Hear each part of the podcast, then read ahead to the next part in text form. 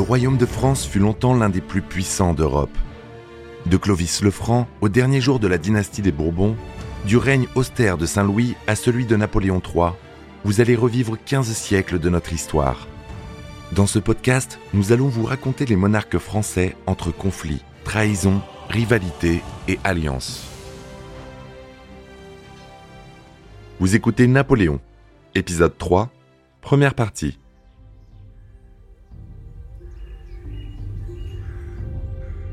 En 1812, Napoléon est à l'apogée de sa gloire. Il domine toutes les nations d'Europe et règne sur près de 40 millions de sujets.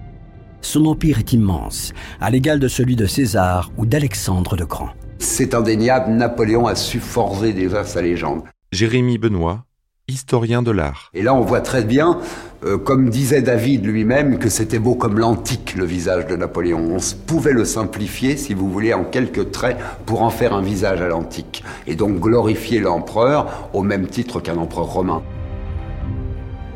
Les 130 départements français s'étirent alors de la Baltique à la côte romaine et aucun pouvoir ne peut prétendre s'élever contre son hégémonie. Il est le maître absolu.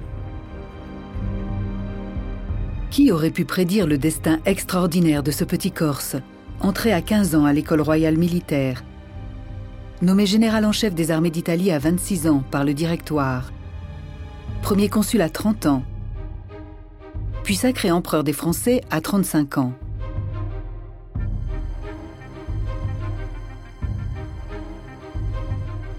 Imaginons-nous qu'en 25 ans de temps, ce, garçon qui avait traversé l'histoire comme une météore, en 25 ans de temps, il avait bouleversé euh, l'Europe beaucoup plus qu'elle ne l'avait été en, en, en 15 siècles. À la devise de la royauté, à chacun selon sa naissance, il oppose sa propre devise, à chacun selon ses mérites, et s'illustre non seulement comme grand stratège militaire, mais aussi comme administrateur de génie. Les préfets, le Code civil, le Concordat ou les lycées publics en sont des exemples édifiants. Notre troisième et dernier épisode consacré à Napoléon Ier s'ouvre sur la dramatique campagne de Russie, géant insaisissable qui décimera l'armée française. Il retrace la campagne de France qui opposera Napoléon à une coalition anti-française forte de près d'un million d'hommes, apportant son lot de morts et de désillusions vers la perte de l'Empire. Quand on pense au champ de bataille dévasté, au nombre de morts provoqués par la Grande Armée sur toute l'Europe, à ce qu'il faut bien appeler la trace sanglante de l'ogre, ça paraît bizarre de dire c'était un homme sentimental, romantique, euh, virgilien par moments, parce que euh, sait qu'il aimait beaucoup Rousseau. Puis viendra le temps de l'exil. Contraint de laisser la France aux mains de Louis XVIII, l'empereur ne régnera plus que sur un royaume ridicule, l'île d'Elbe.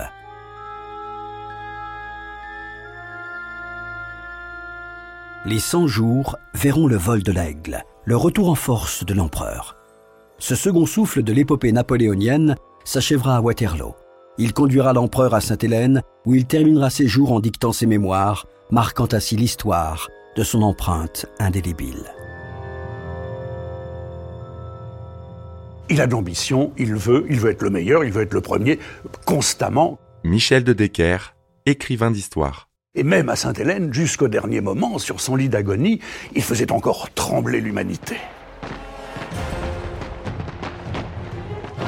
Bonaparte n'est point grand par ses paroles, ses discours, ses écrits, par l'amour des libertés qu'il n'a jamais eues et n'a jamais prétendu établir. Il est grand surtout pour être né de lui seul, pour avoir su sans autre autorité que celle de son génie, se faire obéir par 36 millions de sujets. Il est grand pour avoir abattu tous les rois, ses opposants, pour avoir défait toutes les armées, quelle qu'était la différence de leur discipline et de leur valeur, pour avoir rempli dix années de tels prodiges qu'on a à peine aujourd'hui à les comprendre. Chateaubriand, Mémoire d'outre-tombe.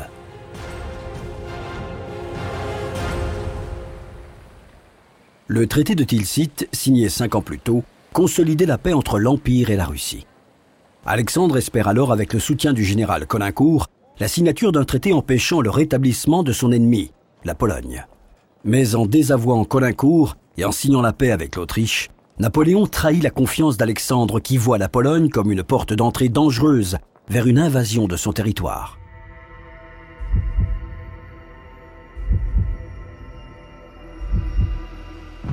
Dans l'espoir de ruiner le Royaume-Uni, Napoléon a mis en place une politique appelée blocus continental, empêchant l'ennemi de commercer avec le reste de l'Europe depuis l'année 1806.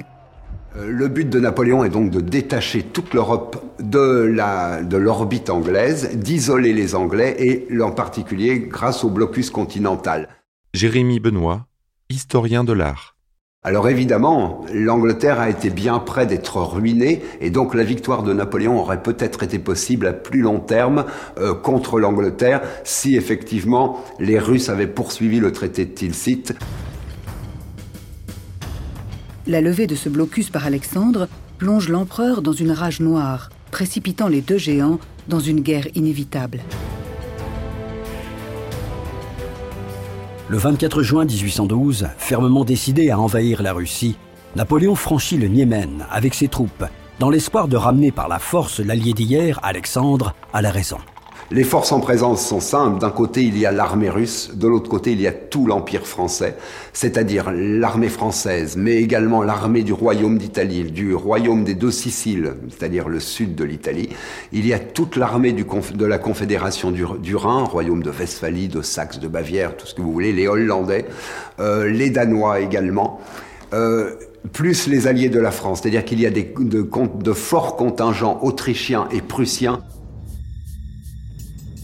mais au lieu de se diriger vers la capitale Saint-Pétersbourg, la Grande Armée, forte de plus de 600 000 hommes, plus nombreuse qu'aucune autre armée de l'histoire, s'enfonce dans les terres de Russie sans jamais trouver d'ennemis à combattre. Terre brûlée, désolation, village dévasté. Napoléon semble désemparé face à la tactique du commandant Koutousov, qui refuse d'abord le combat, ravageant les villages afin de priver l'envahisseur de ravitaillement, l'entraînant dans la profondeur de sa toile jusqu'à épuisement. On laisse les troupes euh, hostiles s'avancer le plus possible dans le pays. Jean-François Beige, écrivain. Donc on fuit, on ne livre pas de combat défensif, et puis euh, après on laisse euh, l'hiver faire le reste, et puis les Cosaques et les troupes qui emprisonnent l'occupant et qui le, l'amoindrisse sur ses flancs, sur son arrière-garde. Et les Russes ont opéré comme ça au moment de la campagne de Russie, qui est une lourde erreur euh, stratégique euh, de Napoléon parce qu'il n'a pas vu euh, le risque qu'il prenait en s'avançant à l'intérieur de la Russie. Trois semaines de chaleur et de sécheresse affaiblissent considérablement l'infanterie. La dysenterie et le manque de nourriture a raison de beaucoup de soldats les bottes des fantassins s'enfoncent dans cette poussière molle, rendant toujours plus difficile leur progression. Une atmosphère lourde, étouffante, prend les soldats à la gorge et ne cesse pas, même la nuit, de continuer à les asphyxier. On se battait pour avoir de l'eau, et on buvait même la boue. Tolstoï, Guerre et paix. Le 14 août 1812, la Grande Armée française traverse sur des ponts de fortune construits pendant la nuit le fleuve Dniepr à Rasna, sous le commandement de Murat, Ney et Davo. En ligne de mire, la ville fortifiée de Smolensk, qu'il projette de prendre par surprise afin de continuer l'avancée vers le nord. Mais quand les forces françaises arrivent sur la ville, les garnisons russes ont été renforcées. L'artillerie, par des tirs ininterrompus, foudroie les faubourgs et ouvre d'énormes brèches dans les remparts, forçant l'ennemi à incendier la ville avant de battre en retraite. Si la bataille de Smolensk se solde par une victoire pour Napoléon, les ressources viennent vite à manquer. Les Russes avaient adopté la théorie de la terre brûlée, c'est-à-dire dès qu'il arrivait quelque part, tout était brûlé, on n'avait plus de vivres, on n'avait plus de ravitaillement. En deux mois, Napoléon perd 150 000 hommes, pratiquement sans avoir échangé un seul coup de feu, courant après cet ennemi insaisissable qui se replie toujours plus loin à l'intérieur du pays. Quand l'armée russe se décide enfin à l'affronter le 7 septembre 1812 sur les bords de la Moskova, près du village de Borodino, la bataille se transforme en assaut frontal sanglant et bestial. Elle commence à 6h30 du matin et on entend s'effondrer les corps disloqués dans la boue jusqu'à 3 h de l'après-midi.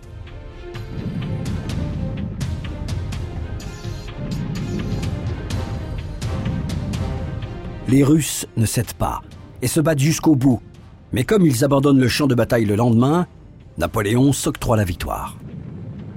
C'est dans Moscou, réduite à l'effrayante vision d'une ville fantôme, désertée par ses habitants et vidée de ses provisions, que les troupes françaises victorieuses vont entrer deux jours plus tard, avant que la cité construite essentiellement de bois ne s'embrase. Alors il y a la polémique célèbre, est-ce que c'est la grande armée qui a incendié Moscou, est-ce que ce sont les Russes qui l'ont incendié? Bon, il semble bien que ce sont les Russes qui ont pratiqué la politique de la terre brûlée, de la ville brûlée en l'occurrence, et ce qui fait que la prise du Kremlin, toute symbolique qu'elle était, a été bien amère. Les flammes consument Moscou presque intégralement, sous les yeux stupéfaits de l'empereur des Français, jusque-là persuadé de l'imminence de la reddition russe. Toutes les fictions de l'incendie de Troie jamais n'égalèrent la réalité de celui de Moscou. C'était littéralement un océan de feu. J'ai défait des armées, mais je n'ai pas vaincu les flammes. Le destin a été plus fort que moi. Mémorial de Sainte-Hélène. C'est une, une, ville complètement désertée euh, qui s'offre à l'empereur. Il va l'occuper, mais euh, il va chercher à traiter avec le tsar en envoyant en particulier des émissaires à Saint-Pétersbourg. Et malheureusement, le tsar ne répondra jamais. Et donc, euh, il retarde, il retarde son départ jusqu'au 14 octobre 1812, date à laquelle il décide de retourner euh, en, en, Occident. Malheureusement, il est déjà bien tard et le froid va arriver. Et on sait qu'en plus, l'hiver 1812 a été particulièrement rigoureux. L'incendie de Moscou marque le début d'une longue et difficile retraite alors que dans l'ombre guette l'hiver glacé qui apporte la mort, griffant la chair et brisant les os des soldats qui périssent déjà de faim et de désespoir, attaqués sans répit par les cavaliers cosaques. Des milliers de soldats perdent la vie dans la seule traversée du fleuve Bérésina.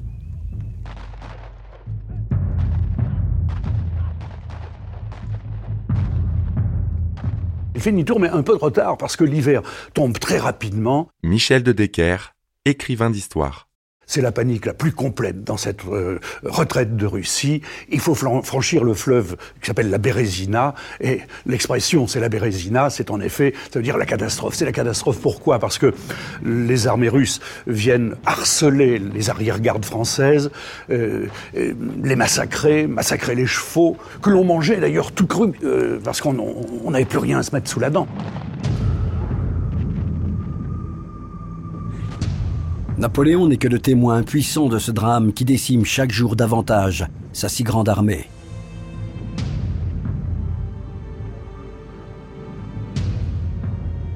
Alors pendant que Napoléon se prépare à revenir de Russie, eh bien il existe à Paris un, petit général, un petit général qui a de l'ambition, puisqu'il envisage tout simplement euh, de prendre le pouvoir. Il dit l'empereur est loin, je prends le pouvoir. il annonce que euh, à Paris que l'empereur est, mort à Moscou et que lui euh, va s'occuper euh, du nouveau gouvernement.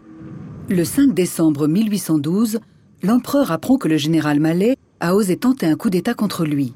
Il décide de rentrer à Paris et confie le commandement de son armée plus que jamais en déroute à Murat. C'est une grande armée en lambeaux qui franchit le Niémen, en Prusse orientale, le 14 décembre 1812. Napoléon reviendra sur cette défaite lors de son exil à Sainte-Hélène. On ne peut s'empêcher de frémir à l'idée d'une telle masse qui déborde impunément sur vous, inondant tout, si elle triomphe ou se retirant au milieu des glaces au sein de la désolation de la mort devenue ses réserves. N'est-ce pas là la tête de l'hydre, dont on ne saurait venir à bout qu'en le saisissant au corps et en l'étouffant dans ses bras? Mais où trouver Hercule? Il n'appartenait qu'à nous d'oser y prétendre, et nous l'avons tenté gauchement, il faut en convenir. Mémorial de Sainte-Hélène. On a de très très grands généraux qui sont comme le général Éblé ou le général Lariboisière, ce sont eux qui ont construit les ponts sur la Bérésina, qui sont également morts le 31 décembre 1812 de, des efforts qu'ils avaient faits, des hommes désargés hein, qui sont revenus à pied de Russie, comme le maréchal Lefebvre. Maréchal Lefebvre, homme de 57 ans, qui est revenu à pied euh, de Moscou donc des surhommes d'une certaine façon. Cette campagne militaire reste un indicible désastre. Moins de 10 000 hommes sur 600 000 en reviendront en vie.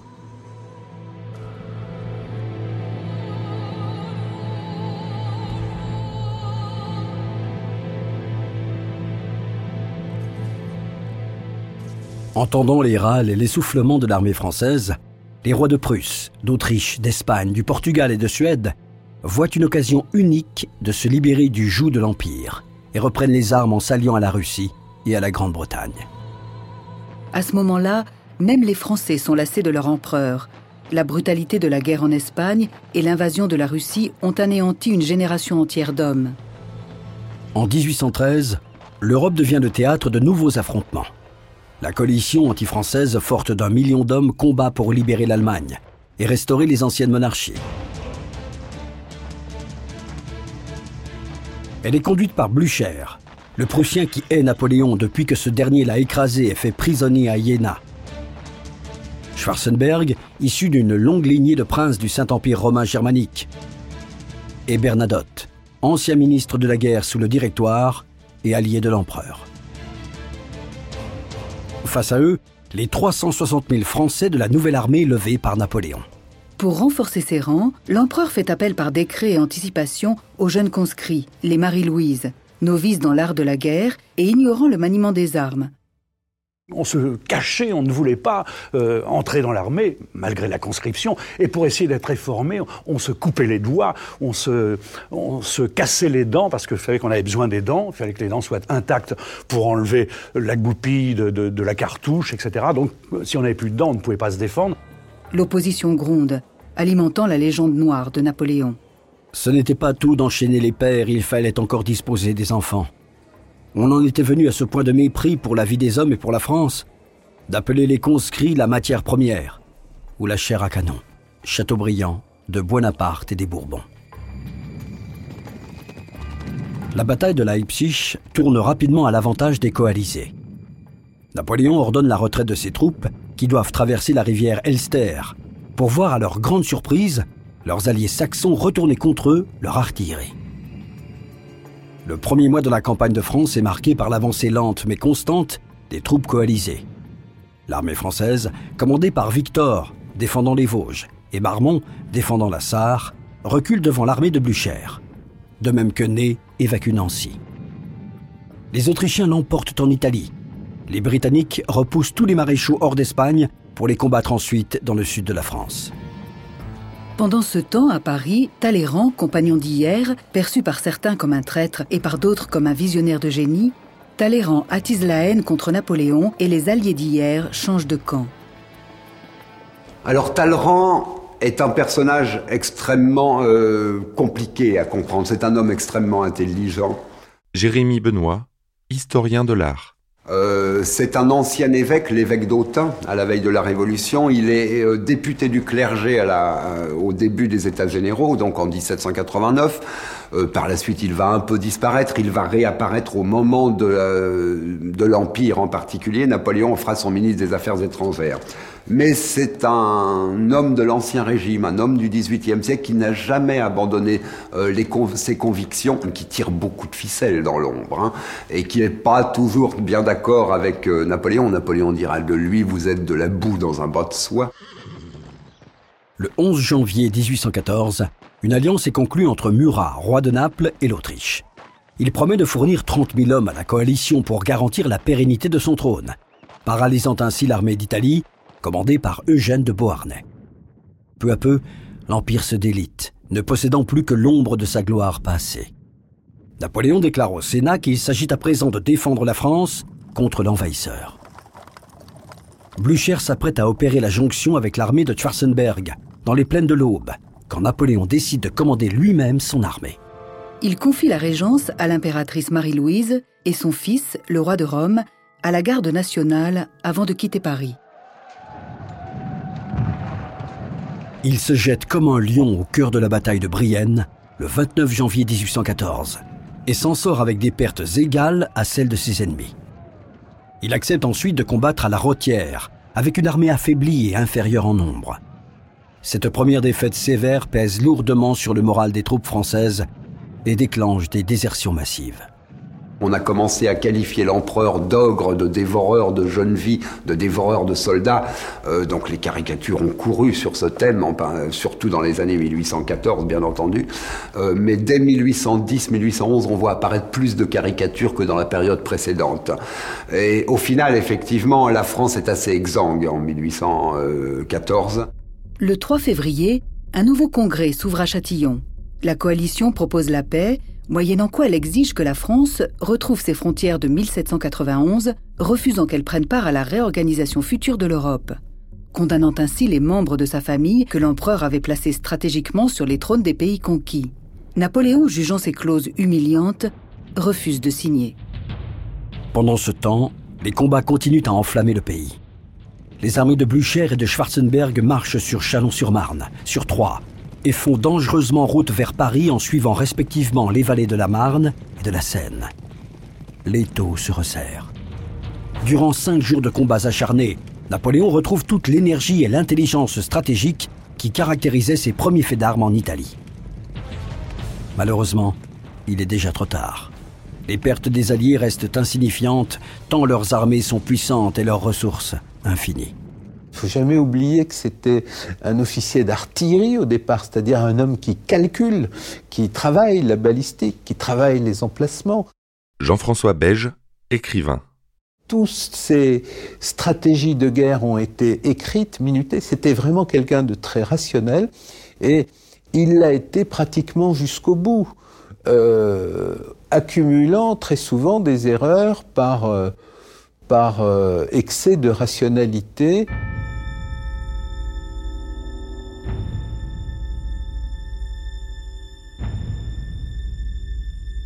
La bataille de Montereau sera le dernier succès de Napoléon, obligeant l'ennemi à reculer alors qu'il n'est qu'à 50 km de Paris. Mais après les dernières batailles particulièrement meurtrières, à Craonne et Laon, les généraux en ont assez de se battre et la France veut la paix. À Paris, les Français, conduits par les maréchaux Marmont et Mortier, n'ont plus qu'un seul objectif, combattre pour l'honneur. Ils savent que plus rien n'empêchera les coalisés de forcer les portes de la capitale, mais ils ignorent que l'empereur est en marche pour tenter de la sauver. Le 30 mars 1814, à l'aube, Schwarzenberg attaque Paris par Pantin et Romainville, alors que Blücher concentre sa puissance de feu sur Clichy et Montmartre, enserrant la capitale dans un véritable étau. Moncey, commandant de la garde nationale, défend avec ardeur la barrière de Clichy dans un affrontement des plus sanglants. La ville agonise dans un tonnerre assourdissant de tirs d'artillerie et de cris de douleur des soldats. Le sang et la poudre se mêlent. Les flammes, cadencées par le trot chaotique des escouades de cavaliers en fuite, dansent un étrange ballet qui dévore les bâtiments. Dans les rues, s'amoncellent des corps illustres ou inconnus, aux membres arrachés. À la tombée de la nuit, dans un dernier souffle, Paris succombe. Chacun ramasse ses morts. L'armée française perd 6000 hommes et inflige trois fois plus de pertes aux coalisés sans faire de prisonniers. Ça a été la période euh, la plus féconde en matière euh, d'imagination militaire. Et c'est pour ça que cette période est toujours enseignée dans toutes les écoles d'officiers du monde.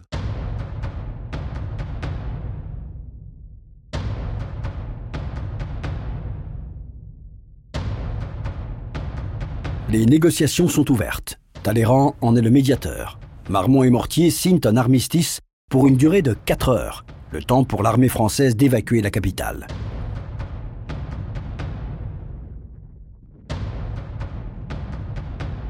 Napoléon est à Juvisy-sur-Orge lorsque la nouvelle sonne comme un coup de poignard. Le 31 mars à 7 heures, les armées alliées prennent le contrôle des barrières de Paris. Vers 10 heures, des Vives le roi résonnent dans les rues désertes, alors que sur la place Louis XV, les royalistes lisent la proclamation de Schwarzenberg aux habitants de Paris, exhortant le peuple à se soulever contre Napoléon. Plus tard, le tsar Alexandre reçoit les clés de la ville de la main même des maires d'arrondissement. La fanfare hurle des airs de conquête à la porte Saint-Martin pour accueillir la marche triomphale, ouverte par les Cosaques russes et les hussards prussiens. Vous venez d'écouter Roi de France si vous avez aimé ce podcast, vous pouvez vous abonner sur votre plateforme de podcast préférée et suivre Initial Studio sur les réseaux sociaux. Roi de France est un podcast coproduit par Initial Studio et Merapi, adapté de la série documentaire audiovisuelle éponyme produite par Merapi. Cet épisode a été écrit par Thierry Bruand et Dominique Mougenot. Il a été réalisé par Franck Courvoisier. Production exécutive du podcast Initial Studio. Production éditoriale Sarah Koskiewicz et Mandy Lebourg, assistée de Sidonie Cotier. Montage Johanna Lalonde, avec la voix de Morgane Perret.